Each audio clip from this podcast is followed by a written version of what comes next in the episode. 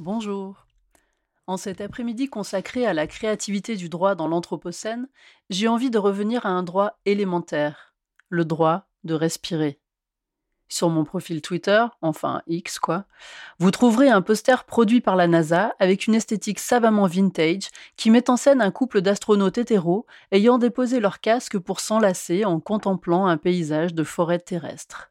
La scène surplombe le slogan La Terre, oasis dans l'espace, où l'air est gratuit et respirer est facile.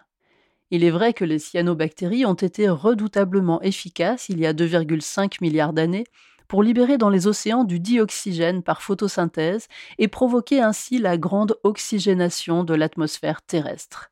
Mais c'était compté sans la prouesse autrement plus redoutable de notre espèce bipède, dont le mode de vie a, en quelques décennies seulement, modifié la composition de l'atmosphère en émettant toujours plus de dioxyde de carbone, le fameux CO2 alors que sa concentration oscillait entre 180 et 280 parties par million pendant des centaines de milliers d'années, il dépasse aujourd'hui les 425 ppm, soit une augmentation de plus de 42% depuis les débuts de la période industrielle. Et le plus inquiétant, c'est que cette augmentation s'accélère, passant de 0,5 ppm par an il y a 50 ans à plus de 2 ppm par an sur la dernière décennie. Un phénomène qui va jusqu'à transformer notre état civil, puisqu'on en vient à ne plus demander l'année de naissance d'une personne, mais la quantité de CO2 dans l'atmosphère à sa naissance. Pour incarner cette accélération vertigineuse, laissez-moi vous présenter ma dynastie matrilinéaire qui débute en 1901. Mon arrière-grand-mère, donc, est née à 294 ppm, ma grand-mère à 305, ma mère à 312, moi à 332, tandis que mes enfants, qui n'ont que deux ans d'écart, sont nés à 400 et 407 ppm. Au-delà du dioxyde de carbone, la qualité de l'air que nous respirons est fortement compromise par des particules fines et du dioxyde d'azote, principalement issus de la combustion dans les moteurs, de l'abrasion des freins et des pneus, et de la combustion de bois, de fioul et de gaz.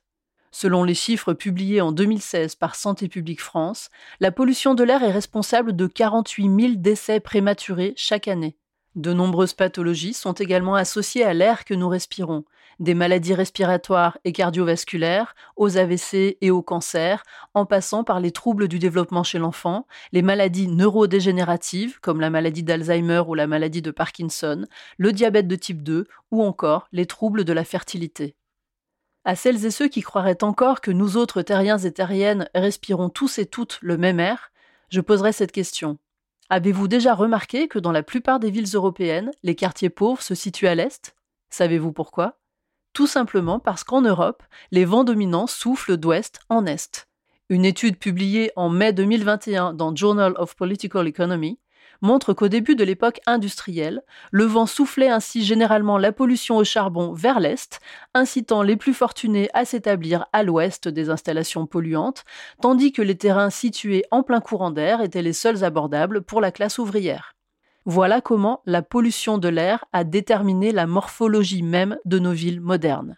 Aujourd'hui encore, on ne respire pas le même air selon son statut social dans l'essai Pour une écologie pirate paru début 2023 aux éditions La Découverte, la politologue Fatima Wassak cite un rapport de 2021 publié par l'UNICEF et le réseau Action Climat sur les liens entre pauvreté et vulnérabilité des enfants à la pollution de l'air. À Paris, les habitants les plus pauvres risquent trois fois plus de mourir d'un épisode de pollution que les habitants les plus riches.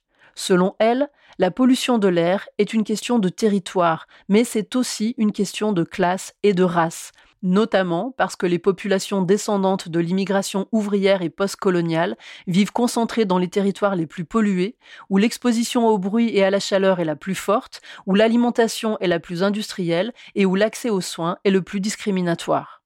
Et que dire de celles et ceux que nous autres, les gens du surplace, appelons les gens du voyage? Dans son ouvrage Où sont les gens du voyage? Inventaire critique des aires d'accueil, paru en 2021 aux éditions du commun, le juriste William Hacker recense les aires d'accueil en France et dévoile leur fréquente proximité avec des zones à risque sanitaire ou écologique, centrales nucléaires, déchetteries, usines ou encore stations d'épuration. Une situation qu'il résume ainsi Si tu ne trouves pas l'air d'accueil, cherche la déchetterie. Sur les 1358 aires d'accueil répertoriées, plus de la moitié sont polluées. Pour le juriste, contrairement aux aires d'accueil des camping-cars situés en bord de mer ou des campings municipaux installés dans les zones touristiques, la localisation des aires d'accueil dans des terrains systématiquement relégués et donc souvent pollués est un choix de l'État et des collectivités publiques. I can't breathe. J'arrive plus à respirer. Ce sont sans doute les dernières paroles d'Adama Traoré en 2016, de George Floyd en 2020 et de tant d'autres hommes perçus comme noirs, comme non blancs ou comme non conformes à l'ordre dominant, tués par des policiers dans l'exercice de leurs fonctions en France, aux États-Unis et ailleurs. I can't breathe. Une expression devenue cri de ralliement contre les violences policières, alors que le droit de respirer, le genre de droit qui ne devrait pouvoir être volé, est dénié à une partie de la population. I can't breathe, le slogan de notre nouvelle ère? En avril 2020, alors qu'un virus s'attaquait à nos voies respiratoires, paraissait dans AOC, le quotidien d'idées en ligne, un texte de l'historien et philosophe Achille Mbembe, appelant à un droit universel à la respiration, un droit inappropriable et fondamental pour le vivant dans son ensemble, c'est-à-dire un droit originaire d'habitation de la Terre dans un petit ouvrage qui vient de paraître chez Verdier et opportunément intitulé Respire, Marielle Massé postule que ce droit universel à la respiration n'est pas uniquement le droit pour chacun de respirer dans des milieux dépollués, non, c'est le droit à une vie respirable, c'est-à-dire désirable, une vie qui vaut la peine, une vie à laquelle tenir.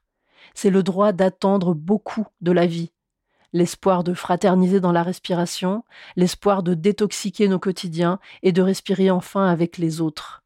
Respirer avec, conspirer si l'on veut. Bon après-midi avec Radio Anthropocène.